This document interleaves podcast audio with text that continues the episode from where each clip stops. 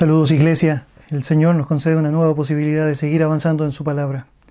Y tenemos el privilegio de seguir, como hemos estado haciendo, en el libro de Primera a los Tesalonicenses, meditando a través de las lecciones que el Señor desea compartir con nosotros. En nuestro último tiempo juntos y a partir de lo que ha sido la enseñanza del el capítulo 3 de esta primera epístola de Pablo allá a los tesalonicenses, comenzamos a interiorizarnos en lo que es el corazón del pastor. Pablo quien ya nos ha dado tremendas demostraciones de cómo debe ser un buen siervo del Señor en cuanto a su carácter y las disposiciones correctas a partir de los capítulos precedentes, lo que hace ahora es llevarnos un poco más allá, a la intimidad del corazón, de los afectos, la preocupación y la disposición de aquel que está dispuesto a llevar adelante el privilegio de apacentar el rebaño del Señor. La sección que estamos compartiendo del capítulo 3 cumple el propósito de Pablo de expresar a los tesalonicenses cuán involucrado él estaba en, cuanto a lo que significaba ese compromiso inicial que había tenido al principio con ellos, compartiéndoles el mensaje del Evangelio, y ahora velando por lo que sería su desarrollo y crecimiento, aumentando en sus afectos a la distancia, aumentando en sus afectos a pesar de no poder estar cara a cara. Pero además, este capítulo es una gran oportunidad para que tú y yo podamos aprender muchísimo en cuanto a cómo debe funcionar o cómo funciona el corazón de un pastor. Le invito a abrir su Biblia junto conmigo y voy a leer para usted el capítulo 3 de la primera carta a los tesalonicenses, versículo 1 en adelante. Primera a los tesalonicenses, capítulo 3, verso 1 en adelante. La palabra del Señor dice así. Por lo cual, no pudiendo soportarlo más, acordamos quedarnos solos en Atenas, y enviamos a Timoteo, nuestro hermano y servidor de Dios, y colaborador nuestro en el Evangelio de Cristo, para confirmaros y exhortaros respecto a vuestra fe, a fin de que nadie se inquiete por estas tribulaciones, porque vosotros mismos sabéis que para esto estamos puestos, porque también, estando con vosotros, os predecíamos que íbamos a pasar tribulaciones, como ha acontecido y sabéis. Por lo cual también yo, no pudiendo soportar más, envié para informarme de vuestra fe, no sea que os hubiese tentado el tentador y que nuestro trabajo resultase en vano. Pero cuando Timoteo volvió de vosotros a nosotros y nos dio buenas noticias de vuestra fe y amor, y que siempre nos recordáis con cariño, deseando vernos, como también nosotros a vosotros, por ello, hermanos, en medio de toda nuestra necesidad y aflicción, fuimos consolados de vosotros por medio de vuestra fe. Porque ahora vivimos si vosotros estáis firmes en el Señor. Por lo cual, ¿qué acción de gracias podremos dar a Dios por vosotros, por todo el gozo con que nos gozamos a causa de vosotros delante de nuestro Dios? Orando de noche y de día con gran insistencia para que veamos vuestro rostro y completemos lo que falta a vuestra fe? Mas el mismo Dios y Padre nuestro y nuestro Señor Jesucristo dirija nuestro camino a vosotros y el Señor os haga crecer y abundar en amor, unos para con otros y para con todos, como también lo hacemos nosotros para con vosotros para que seáis afirmados o que sean afirmados vuestros corazones irreprensibles en santidad delante de Dios nuestro Padre, en la venida de nuestro Señor Jesucristo con todos sus santos. Vamos a orar. Señor y Dios, te damos muchas gracias por darnos el privilegio de tener tu santa palabra con nosotros, Dios, por saber, Señor, que ella nos da a nosotros la oportunidad de conocer mucho más de ti pero de saber también específicamente aquello que tú deseas que sea notorio en nuestras vidas, Padre, el efecto transformador de tu palabra a través del entendimiento de aquellas áreas que todavía requieren, Señor, de la santificación de ella en nosotros, el entendimiento de aquellas áreas en donde hemos procedido bien y que deseamos, Señor, de tu gracia para seguir avanzando allá. Y el entendimiento también de nuestra responsabilidad de poder comunicar la verdad aprendida para con otros, Señor.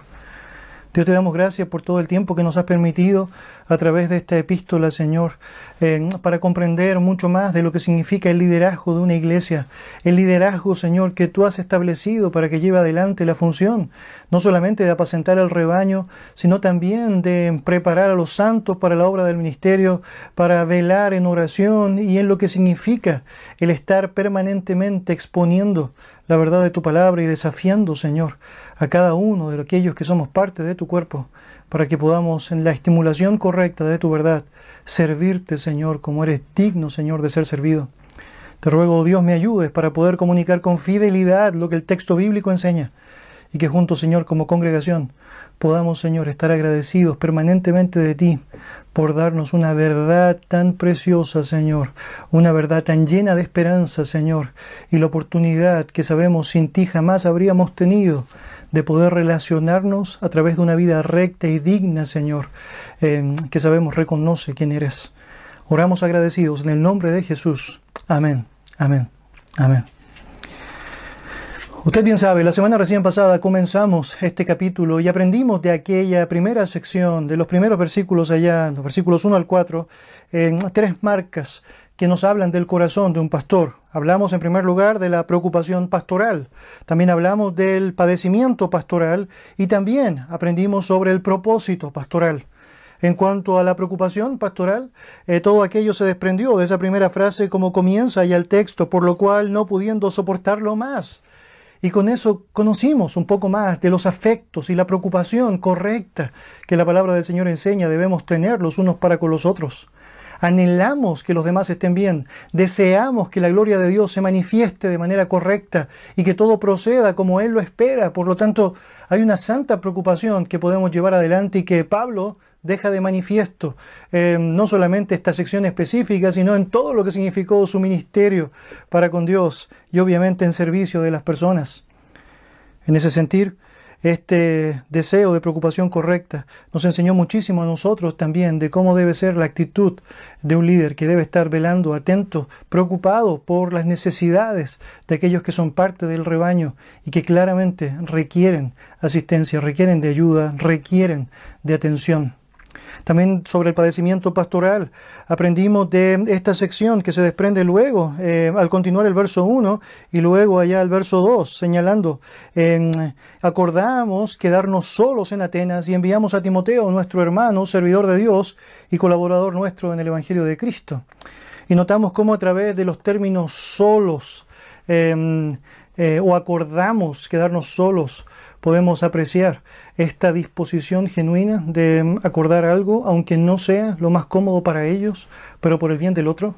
Y esta soledad que aparece descrita allá como una marca que en muchas ocasiones el liderazgo bíblico debe estar dispuesto a enfrentar por el beneficio de otros, para que otros sean estimados o reciban de la ayuda necesaria.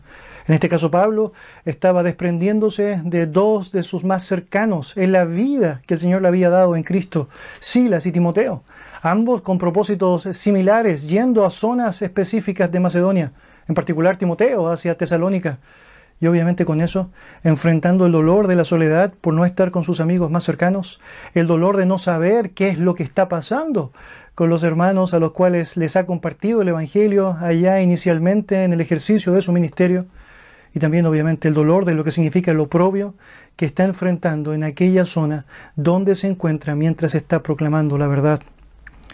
El padecimiento pastoral es una realidad natural. Todo aquel que quiere vivir piadosamente padecerá persecución. Por lo tanto, no eludimos aquella eh, clara realidad bíblica, sino que debemos enfrentarla correctamente. En tercer lugar, aprendimos sobre el propósito pastoral. Allá al finalizar el verso 2 y el verso 3 nos señalan, para confirmaros y exhortaros respecto a vuestra fe, a fin de que nadie se inquiete por estas tribulaciones, porque vosotros mismos sabéis que para esto estamos puestos, porque también estando con vosotros os predecíamos que íbamos a pasar tribulación, como ha acontecido y sabéis. Y es absolutamente esencial a través de la lección que hemos aprendido allá que el liderazgo bíblico tenga claramente presente que su gran desafío es el poder confirmar y exhortar a las personas en la fe. Y lo hacemos no a través de nuestra oratoria humana, no a través de nuestras historias particulares, lo hacemos a través de la verdad fundamentada en la palabra del Señor. Es a través de la Biblia eh, por medio de la cual eh, las personas podemos fortalecernos, edificarnos, sostenernos en lo que significa la verdad correcta de nuestra fe. Y en ese sentido, el propósito del corazón pastoral de Pablo era que Timoteo fuese su voz, comunicando la verdad del Señor a los tesalonicenses y pudiese afirmarles en lo que significa la convicción correcta. Hoy día vamos a notar otros elementos necesarios de ser considerados a partir del ejemplo ya descrito. En primer lugar, vamos a hablar de la prudencia pastoral. Mira lo que dice versículo 5, por favor. Allá en tu Biblia dice, por lo cual también yo, no pudiendo soportar más, envié para informarme de vuestra fe, no sea que os hubiese tentado el tentador y que nuestro trabajo resultase vano. Aunque el apóstol Pablo tiene mucho más que enfrentar en lo que será el resto de su vida misionera, ya ha tenido bastante experiencia para saber que la oposición es real, es satánica y además es absolutamente perversa. Él ha experimentado la animosidad del diablo en contra de sí mismo. De hecho, ha mencionado en el capítulo 2, versículo 18, que Satanás le ha estorbado para poder llegar a los tesalonicenses y cumplir el anhelo de su corazón de verles cara a cara. Como éste obviamente se ha encargado de impedirle, también él sabe, tiene la capacidad para poder afectar, estorbar, impedir, molestar enormemente a los creyentes allá. Por lo tanto, claramente, él está preocupado en cuanto a lo que significa la realidad que podrían estar enfrentando sus hermanos allá en la zona de Tesalónica. Algo que no siempre dimensionamos es lo difícil que tiene que haber sido para nuestros hermanos en el pasado el poder tener comunicación fluida, directa, o el poder considerar cómo iba el avance, el desarrollo, el crecimiento de aquellas personas a las cuales les habían compartido el Evangelio. Tú y yo, en nuestro contexto, tenemos la posibilidad de comunicarnos rápidamente por la ayuda de la tecnología o de movernos rápidamente producto de lo que significan los medios de transporte cada vez más modernos o las rutas cada vez más accesibles o fáciles de poder andar sobre ellas. Pero en el caso de la iglesia primitiva, era muy difícil el poder saber realmente qué es lo que estaba pasando con el otro. De hecho, Pablo no ha tenido mayor información de los tesalonicenses desde el momento que fue casi expulsado de aquella zona por predicarles la palabra. Por lo tanto, estuvo con ellos un tiempo, les compartió algunos elementos esenciales del Evangelio y de la vida cristiana, pero lo cierto es que no pudo compartir todo aquello que hubiese anhelado, deseado. Y de ahí en más, pasando por Berea, luego dirigiéndose a la zona de Atenas, él está sin tener noticias de los hermanos. Y eso obviamente aflige su corazón. La forma habitual que tenían los creyentes de la iglesia primitiva era oh, volviendo ellos al lugar para saber cómo estaban, eh, como Pablo lo hizo, por ejemplo, en algunas zonas, como enseña el libro de los Hechos, confirmando a aquellos que habían escuchado y habían reconocido el Evangelio de Jesucristo, o en otros casos, el apelar a que personas pudiesen viajar de un lugar a otro llevando la correspondencia y dando noticias específicas del estado de los creyentes. Pablo Em, así como lo hizo en Tesalónica. Comunicó el Evangelio en muchos lugares y tristemente en muchas ocasiones está manifestando qué difícil era para él el hecho de no poder estar físicamente con ellos y apelar a esperar en el Señor noticias de otros hermanos que habían sido enviados para poder reportar lo que estaba sucediendo. Permítame compartir simplemente dos ejemplos de la Biblia. En el libro de Colosenses, por ejemplo, tenemos de los versículos 7 al 9 del capítulo 4 el siguiente relato. Todo lo que a mí se refiere os lo hará saber Tíquico, amado hermano y fiel ministro y consiervo en el Señor, el cual he enviado a vosotros para esto mismo, para que conozca lo que a vosotros se refiere y conforte vuestros corazones. Con onésimo, eh, amado y fiel hermano, que es uno de vosotros. Todo lo que pasa acá os lo hará saber. Y con esto manifestando cómo su deseo era no solamente contarle a los creyentes en Colosas qué estaba pasando con su vida, sino saber también de lo que ellos están experimentando. Mira lo que señaló a los filipenses en el capítulo 2, versículo 19. Espero en el Señor Jesús enviaros pronto a Timoteo, para que yo también esté de buen ánimo al saber de vuestro estado. De hecho, ese mismo Timoteo, que fue enviado allá a Filipos eh, más adelante, anteriormente lo hizo y por primera vez, siendo la voz de Pablo allá, llevando esa verdad eh, con los creyentes en Tesalónica, en Tesalónica. Permíteme compartir los detalles de lo que menciona allá el verso 5. El texto señala, por lo cual también yo, no pudiendo soportar más. Y al leer esa frase te parece que has escuchado probablemente algo similar anteriormente. De hecho, si lees el versículo 1 del capítulo 3, es casi lo mismo. El texto señala ya, por lo cual no pudiendo soportarlo más, acordamos quedarnos solos en Atenas y enviamos a Timoteo, verso 2, y acá, en el versículo 5, dice, por lo cual también yo, no pudiendo soportar más, envié para informarme de vuestra fe. Em, la gran diferencia entre uno y otro tiene que ver básicamente con el cambio desde em, el plural hasta el singular. En el comienzo, Pablo está reconociendo que este fue un acuerdo que tomaron como equipo misionero. Pablo, Silas y él están completamente de acuerdo de que hay que ir a visitar a los hermanos en Macedonia y en particular a los de Tesalónica. Están todos completamente coordinados en que eso es lo mejor.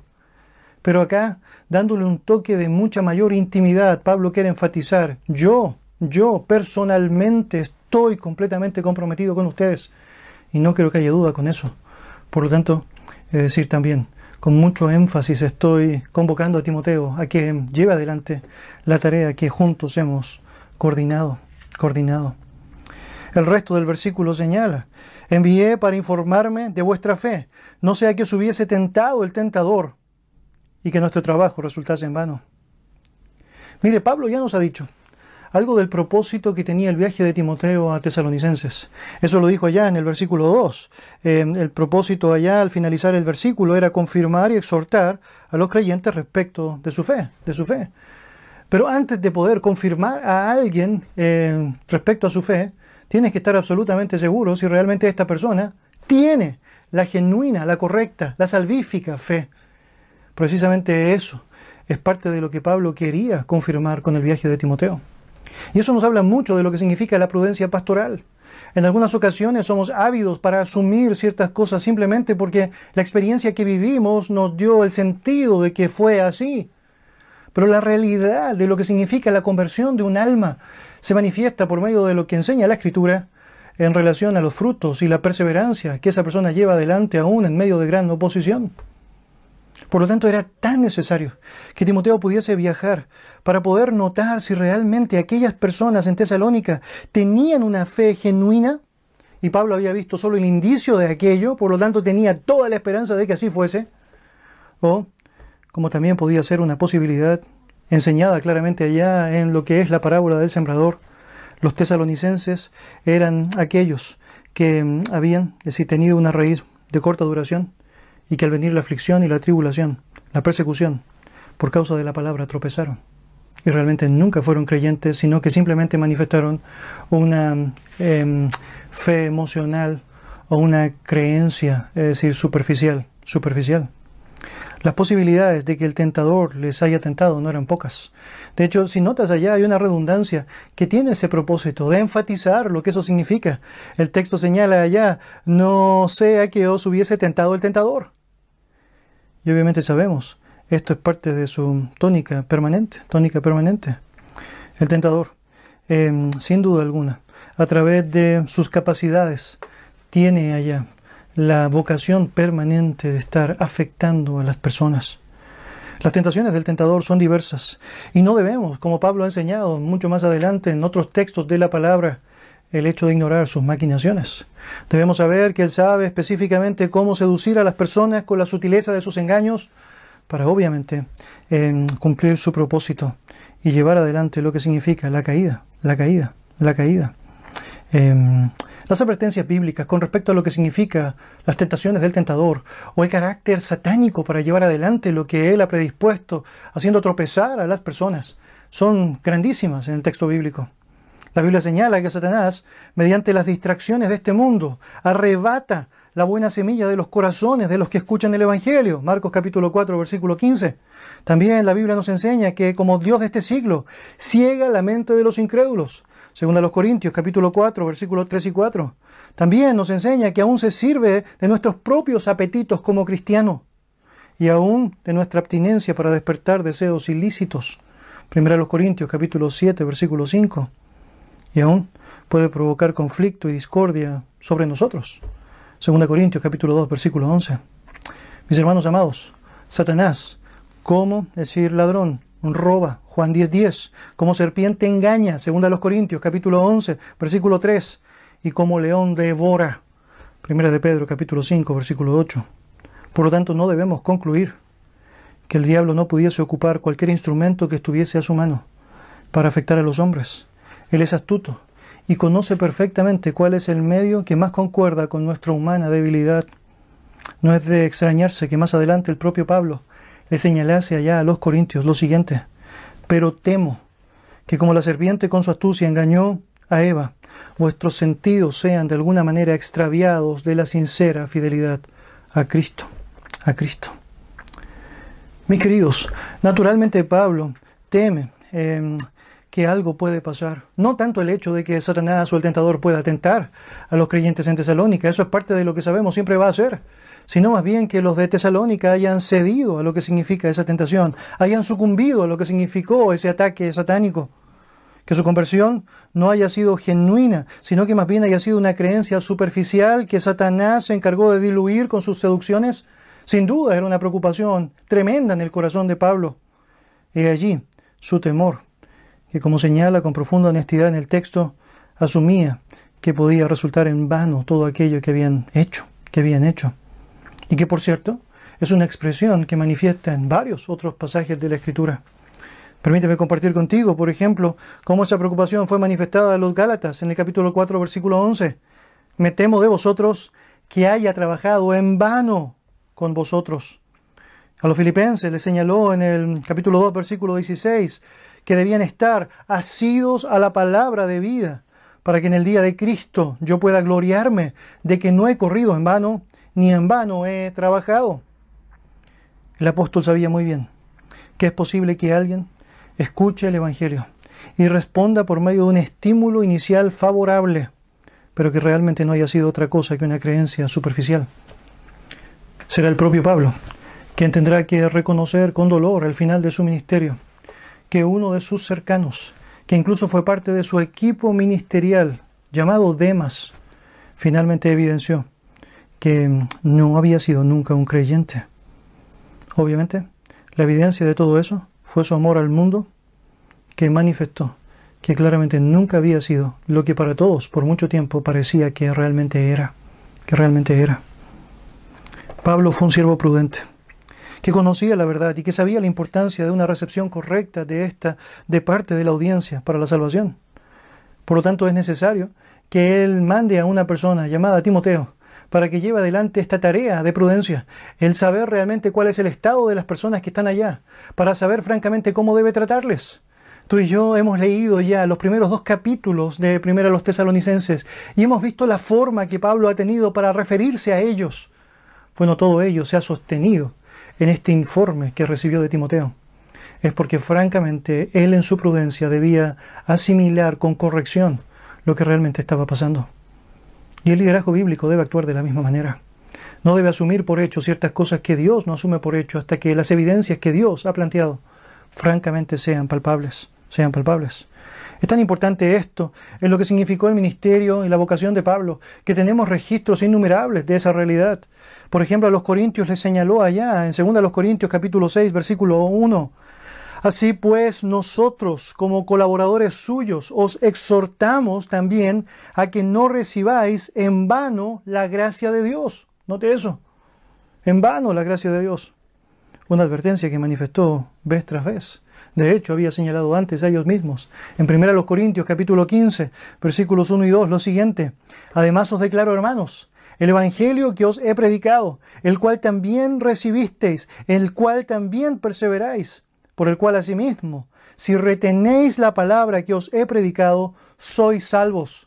Y luego dice, si no creísteis en vano, en vano. El credulismo fácil, mis queridos, o aquella manifestación de estímulo emocional que no necesariamente está ligada a una transformación del corazón, es un peligro grandísimo que ha generado grandes, pero grandes decir, problemáticas y efectos nocivos para la iglesia eh, de Dios. Muchas personas han asumido simplemente por una expresión emocional o particular de alguien que ya es alguien convertido y han eludido un montón de elementos que tienen que ver con las manifestaciones de esa salvación. La Biblia no solo dice que somos salvos por gracia, por medio de la fe, sino que también dice que debemos andar en las obras que Dios preparó de antemano. La palabra del Señor nos dice, por ejemplo, que la perseverancia es una marca ineludible de aquellas personas que han sido genuinamente regenerados por Cristo.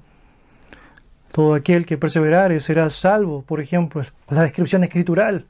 Y la palabra del Señor reafirma aquello bajo la misma promesa divina que señala que aquel que comenzó la obra la va a perfeccionar hasta el día de Jesucristo. Note eso, perfeccionar.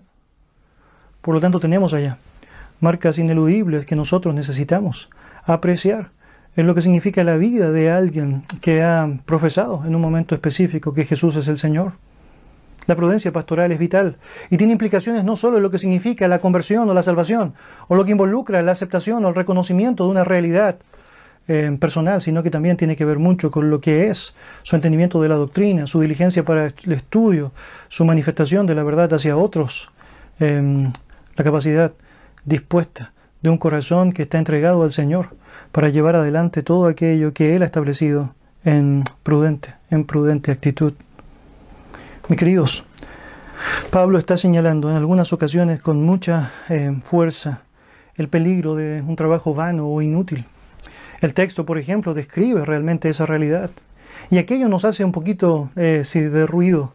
Cuando miramos otros textos, por ejemplo, allá a los Corintios, cuando él le menciona que el trabajo en el Señor no es en vano. Y de alguna manera eso nos ayuda mucho para entender realmente qué es lo que está señalando acá a los tesalonicenses.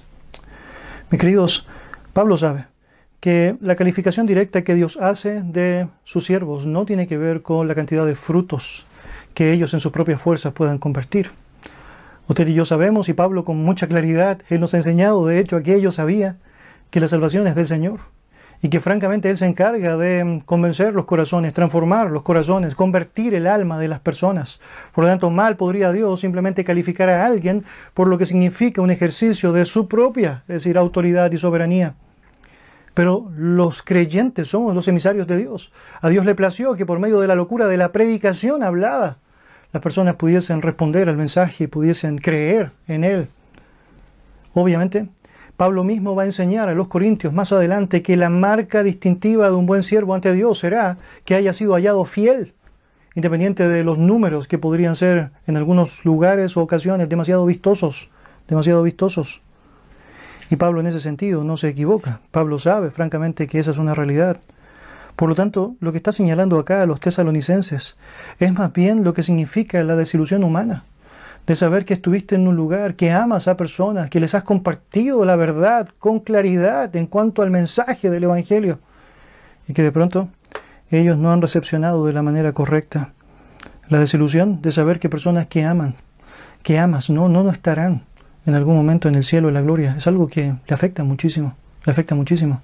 Y las sensaciones de un vacío, de algo inútil, de algo inútil, de una impotencia grandísima en su corazón.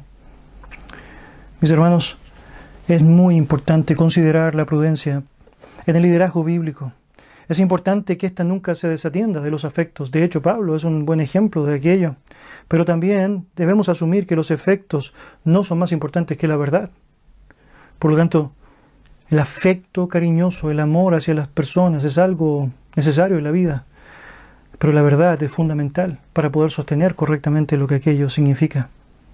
El anhelo más profundo del corazón de Pablo era saber de la real conversión de los hermanos allá en Tesalónica y oír a Timoteo de, lo que iba a mencionar sobre ellos.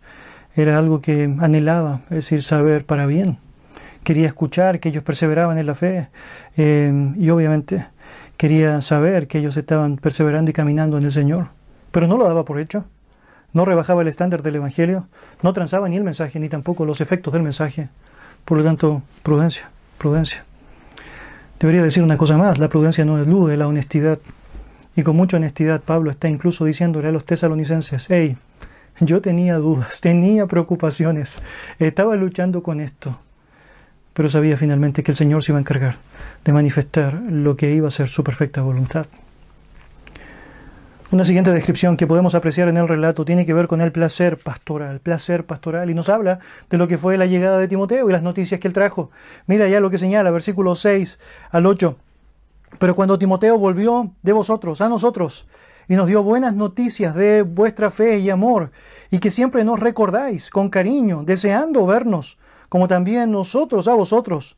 Por ello, hermanos, en medio de toda nuestra necesidad y aflicción, fuimos consolados de vosotros por medio de vuestra fe, porque ahora vivimos si vosotros estáis firmes en el Señor.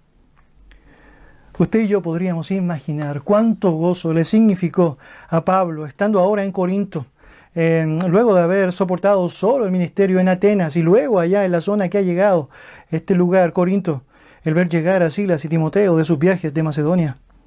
El foco del relato está puesto en Timoteo, porque claramente él fue directamente a los tesalonicenses. Pero no hay duda que el corazón de Pablo se ha llenado de gozo al ver que sus compañeros, sus amigos íntimos han llegado otra vez y disfruta con ellos de una perfecta comunión. Pero el gozo sería completo al escuchar las noticias que ellos estaban trayendo. Esas noticias que alentaban profundamente su corazón. Pablo se ha enterado por voz de Timoteo que los tesalonicenses son verdaderos creyentes, que viven activamente su fe. Y eso es un gozo indescriptible cuando está sirviendo al Señor. El ministerio cristiano consiste en una alternancia de prueba y bendición, de sombra y de luces, de luchas dolorosas y de victorias en el Señor, de tristeza y de preocupación, y de gozo y de comunión. El Salmo 126, versículo 6 señala, irá andando y llorando el que lleva la preciosa semilla mas volverá a venir con regocijo trayendo gavillas, gavillas. El regreso de Timoteo significó para Pablo el paso del llanto a la alegría, de la aflicción al gozo. Sus circunstancias mientras servía en Corintio seguían siendo difíciles, sin duda alguna lo oprobio era latente, pero se hacían absolutamente más soportables al saber que ahora podía disfrutar del compañerismo cristiano con sus amigos. Pero por sobre todo, porque podía hacerlo tremendamente entusiasmado por aquello que había escuchado.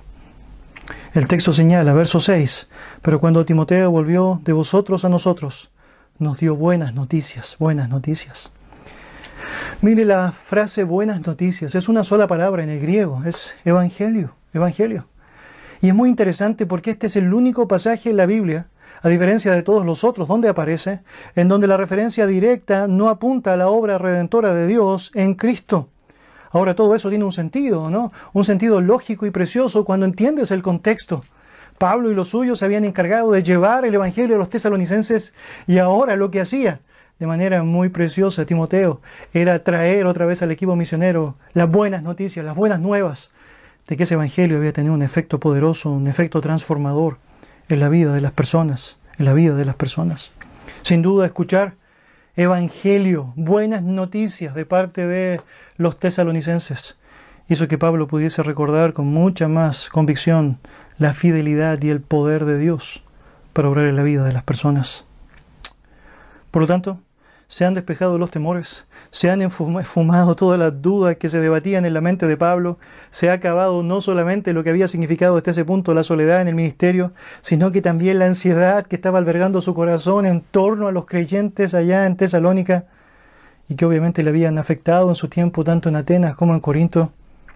Los creyentes habían perseverado, los creyentes eran genuinos, no habían negado su fe a pesar de todas las presiones sociales, las presiones familiares, a pesar de todos los ataques satánicos, ellos permanecían fieles al Señor. Y eso es un placer incomparable, un placer incomparable. Un placer que podemos de alguna u otra manera apreciar cuando leemos otros detalles del texto bíblico que nos muestran historias similares a esta. Permíteme compartir contigo, por favor, lo que señala la palabra del Señor, haciendo referencia específicamente a lo que fue la partida de Tito para ver cómo estaban los creyentes en Corinto. Allá en 2 Corintios, capítulo 7, versículos 6 y 7. El texto bíblico señala lo siguiente. Pero Dios que consuela a los humildes, nos consoló con la venida de Tito, y no solo con su venida, sino también con la consolación, con que él había sido consolado en cuanto a vosotros, haciéndonos saber vuestro gran afecto vuestro llanto y vuestra solicitud por mí, de manera que me regocijé aún más. Y con eso vemos cómo Pablo estaba manifestando vez tras vez el gozo precioso que significaba el saber de los hermanos y el tener noticias buenas de los hermanos. Todas las buenas noticias recibidas han sido ya manifestadas en el relato que Pablo les ha compartido a ellos a través de esta epístola y que hemos notado en los primeros dos capítulos. Pero mm, aquí tenemos cuatro centrales que son descritas y que cautivaron el corazón del apóstol.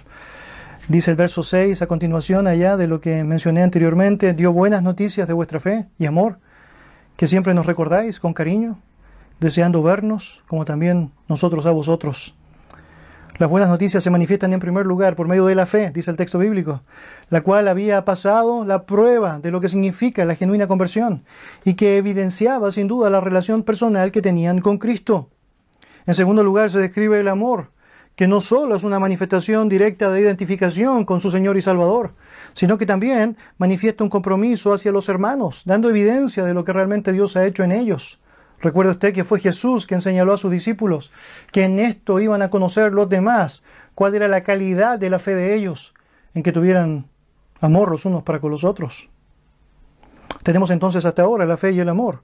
Una cosa así, la otra, francamente, habría sido decepcionante. Las dos cosas juntas conforman mutuamente lo que significa el estímulo correcto, la autenticidad correcta.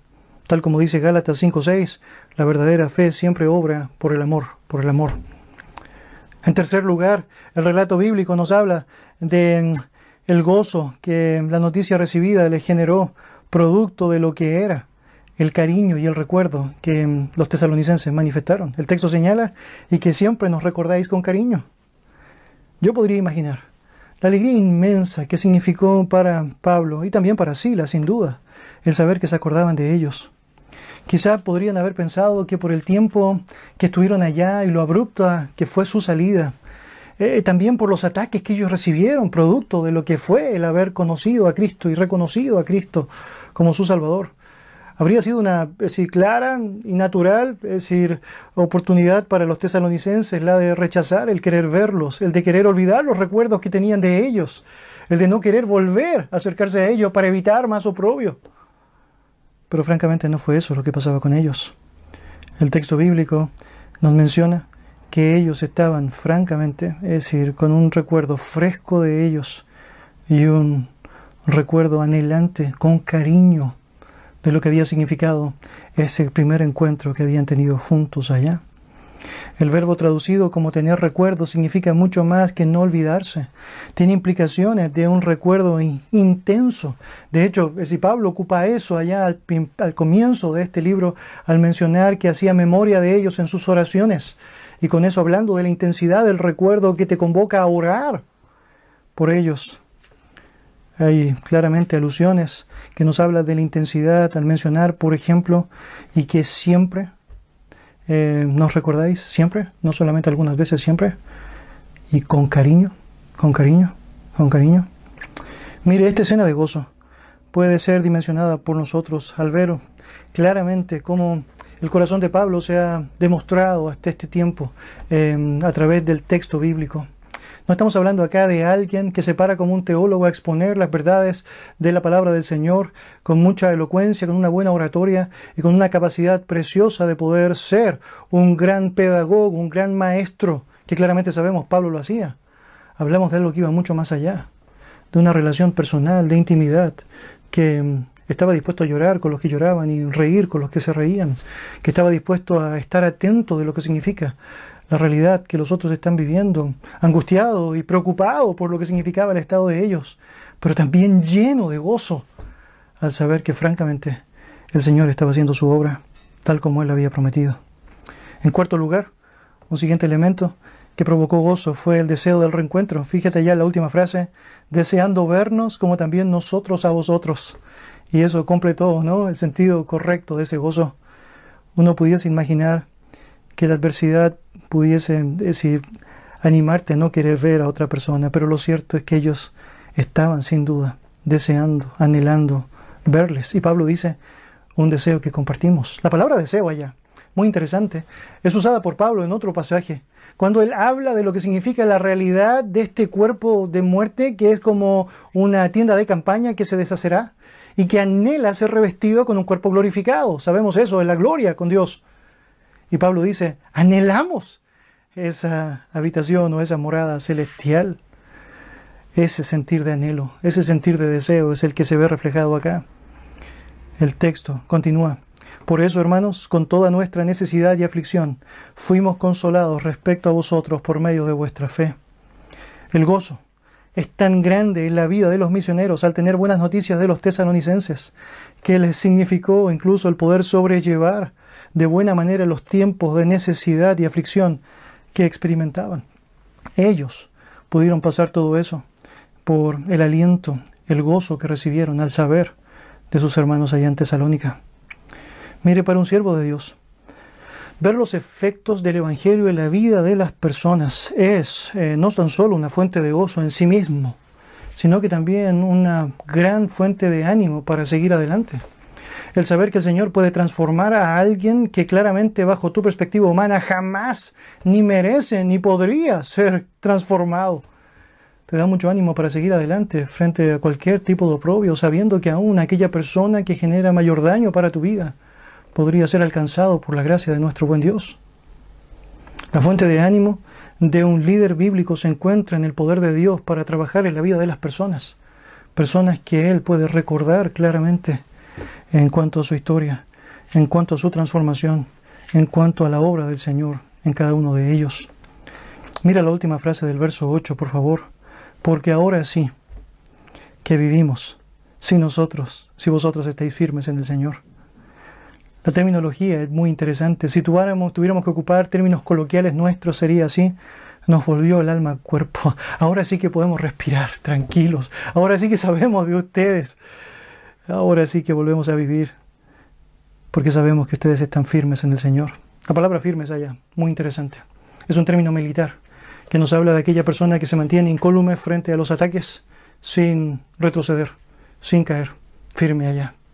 Y Pablo dice, es una maravilla, una fuente de gozo increíble el saber que ustedes perseveran allá. Mi querido, no hay mayor satisfacción para el auténtico siervo de Dios que ver el fruto de la obra del Señor en la vida de los creyentes a quienes ama. Resulta, francamente, sin importancia los honores humanos, resulta sin importancia las compensaciones económicas a la luz de ver a los hijos de Dios caminando en la verdad. El apóstol Juan mencionó allá en su primera epístola, capítulo 3, versículo 4, no tengo yo mayor gozo que este, que mis hijos anden en la verdad. Y francamente, el gozo en el corazón del pastor puede disfrutar enormemente esa realidad, ese regalo del Señor. Por último, permíteme compartir contigo hoy día la plegaria pastoral, la plegaria pastoral. Versículo 9 y 10 señala lo siguiente. Por lo cual, ¿qué acción de gracias podemos dar a Dios por vosotros, por todo el gozo con que nos gozamos a causa de vosotros delante de nuestro Dios, orando de noche y de día con gran insistencia para que veamos vuestro rostro y completemos lo que falta a vuestra fe? Las oraciones de un pastor están llenas de gratitud y peticiones a su Dios. Gratitud, por un lado, obviamente, por su obra de gracia efectuada en la vida de sus hijos y peticiones que involucran los mejores deseos de lo que implica el avance y la comunión de los creyentes. Pablo apunta aquello en esta última porción del párrafo. El verso 9 señala en primer lugar, por lo cual, ¿qué acción de gracia podremos dar a Dios por vosotros, por todo el gozo con que nos gozamos a causa de vosotros delante de nuestro Dios? La palabra dar, que aparece allá en el contexto, ¿no? ¿Qué acción de gracia podemos dar a Dios? Tiene que ver con la liquidación de una deuda o con el pago de algo que es debido. Pablo francamente se siente endeudado, endeudado eh, con Dios por todo, es decir, los, los niveles de bendiciones que ha recibido de parte de Él y que específicamente ha recibido de Dios producto de lo que se ha enterado, de lo que Él ha hecho en la vida de los tesalonicenses. Y siente la necesidad de pagárselo y la forma que sabe puede hacerlo es a través de gratitud, gratitud, gratitud pero sabe que aún toda la gratitud sería insuficiente para poder reflejar realmente lo que su corazón está sintiendo, producto de lo que él ha hecho, producto de cómo Dios le ha bendecido. La forma de escritura es como si dijese, ¿por dónde empiezo a agradecer a Dios? Es que es tanto, es que es tanto. O como el salmista lo señaló en el Salmo 116, versículo 12, ¿qué pagaría Jehová por todos sus beneficios para conmigo? La oración de gratitud es una manera preciosa de darle gloria a Dios. El siervo de Dios que ora agradecido tiene el gran privilegio no solamente de reconocer a quien debe ser reconocido, darle la gloria a quien debe recibirla, sino también desviar la mirada de cualquier mérito humano propio, porque se da cuenta, no tiene que ver con lo que Él es, tiene que ver con lo que Dios ha hecho, tiene que ver con lo que Dios es. Y en ese sentido, la gratitud es permanente y oportuna absolutamente necesaria. Y Pablo nos da luces de aquello en el verso 1, en el capítulo 1, perdón, en el versículo 2, Él menciona cómo lo llevaba adelante. Damos siempre gracias a Dios por todos vosotros, haciendo memoria de vosotros en nuestras oraciones. Sin claudicar, sin claudicar. Todo el mérito y todo aquello que significaba la vida de los tesalonicenses para Pablo como su corona y gloria, no era otra cosa que el privilegio de apreciar el regalo de Dios para su propia vida. Un regalo que tiene su fuente, su origen, obviamente su concepción y su avance en el magnífico Dios. Si volvemos al verso 10, tenemos allá ahora la intercesión en la oración.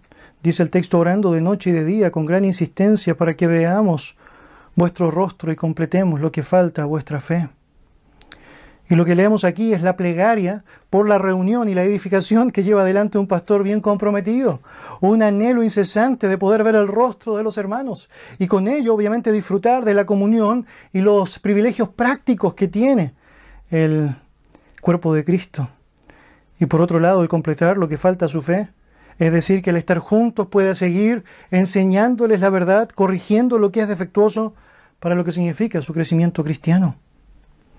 Mire esta oración, que podría ser pasada por alto y que podríamos simplemente resumir allá brevemente o mencionar, tiene que ver simplemente con un afecto que debemos considerar, pero que no tiene mayor enseñanza que esa. Déjeme decirlo, nos da una gran lección que no debemos eludir. No debemos eludir. Es un gran privilegio para nosotros saber que la Biblia se encarga de entregar una razón y un propósito a lo que significan las reuniones cristianas.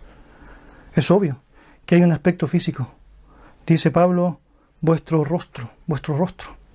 Pero también es obvio que hay un aspecto espiritual. Él dice vuestra fe, vuestra fe. Mis amados, las reuniones cristianas no son meros encuentros sociales, no son meras oportunidades simplemente para decir, decir lo que quiero decir. Los encuentros cristianos, las reuniones cristianas son una gran oportunidad para que las, que las personas puedan crecer en la verdad. Y eso nunca lo debemos olvidar como iglesia. Eso nunca un líder lo debe eludir. Nunca. Diría también que este texto es muy atingente en nuestra situación actual. Yo oro al Señor para que Él nos permita, es decir, vernos, para que Él me dé el privilegio de poder ver tu rostro nuevamente y también para compartir contigo eh, y junto a ti de lo que significa la verdad y crecer en nuestra fe, crecer en nuestra fe. Mis hermanos, a través de este relato, la palabra del Señor nos ha ayudado a notar ¿Cuáles son aquellas características o marcas del corazón de un pastor? El estándar no es menor, es altísimo. Y el modelo y el ejemplo a seguir, que claramente Pablo nos entrega a través de su propia vida, sabemos, no partió allí, sino que partió en el propio Señor Jesucristo, quien dio un ejemplo sólido y vívido de lo que significa el liderazgo correcto, bien entendido, bien aplicado, bien asimilado. Un liderazgo que sabemos no depende de las características del hombre en el sentido de que él innatamente pudiese obtenerlo simplemente porque si lo ha deseado, sin ninguna característica asociada, sino que se sostiene en la gracia de Dios y en la obra de Dios para usar un hombre inútil para ser útil para su gracia. El estándar no debe ser bajado. El estándar no debe ser reducido ni limitado, ni tampoco debe ser cambiado por terminologías distintas. Dios lo ha establecido así. Y cuando el pueblo de Dios puede valorar y apreciar aquello, francamente el pueblo de Dios puede disfrutar de la plena bendición de parte de Dios. Cuando el líder bíblico puede apreciar todo esto, claramente también puede apreciar el valor que tiene el hacer caso a Dios en todo lo que Él dice y no apoyarse en su propia prudencia. Mis queridos, la medida del amor de un pastor por Dios está directamente relacionada con la medida del amor que refleja hacia el rebaño que Dios le ha permitido dirigir. De hecho, una buena ilustración de eso sería lo que Jesucristo hizo con Pedro. Después de preguntarle en varias ocasiones, Pedro me amas, Pedro me amas, Pedro me amas, Pedro está eh, respondiendo aquello y Jesús le convoca, apacienta mis ovejas, apacienta mis ovejas, pastorea mis ovejas. Por lo tanto, a través de esa tremenda lección que sabemos fue una gran vocación para Pedro en cuanto a lo que sería su propio pastorado, su capacidad para llevar adelante lo que sería el ministerio y la iglesia primitiva. Es algo que nos hace pensar mucho a nosotros, aquellos quienes estamos en el ministerio. La forma en cómo te amo está íntimamente ligada con lo que significa mi amor para con Dios. Si le amo, bueno, necesito pastorear sus ovejas. Y ese privilegio, francamente, es algo que sabemos es un regalo precioso de su gracia. Vamos a orar. Señor Dios, te damos muchas gracias por darnos el privilegio de tener tu palabra y por ver a través de ella todo aquello, Señor, que tú consideras es necesario para nosotros. Señor, gracias por decirnos cómo debemos proceder en cada área, en cada actitud de nuestras vidas. Gracias porque se encarga, Señor, usted a través de su palabra de decir a toda la iglesia cómo debe ser un esposo cristiano, de decir a toda la iglesia cómo debe ser una esposa cristiana, de decir a toda la iglesia cómo hijos o padres deben actuar correctamente, de decir a toda la iglesia cómo esperas que los individuos respondan correctamente a ti en cuanto a las áreas de su moralidad, de su ética, de su obediencia a tu palabra. Pero Señor, también muchas gracias porque tú dices a toda la iglesia cómo debe ser el carácter, la actitud y el corazón de un pastor. Señor, ayúdanos a estimar aquello con claridad, con firmeza, con convicción. Y Señor, que francamente tú nos des la gracia para poder ejecutar todo aquello de manera correcta, disfrutando y apreciando, Señor, la bondad tuya. Señor, permíteme terminar con las palabras del salmista, Señor, ¿con qué pagaremos todos tus beneficios para con nosotros? Y la respuesta, Señor, es que no podemos, no podemos. Y te damos gracias, Señor, porque nos das una eternidad para poder glorificarte, Señor, para poder disfrutar del deleite en ti y para poder estar satisfechos, Señor, en lo que significa tu perfección para con nosotros. En el nombre de Jesús. Amén. Amén.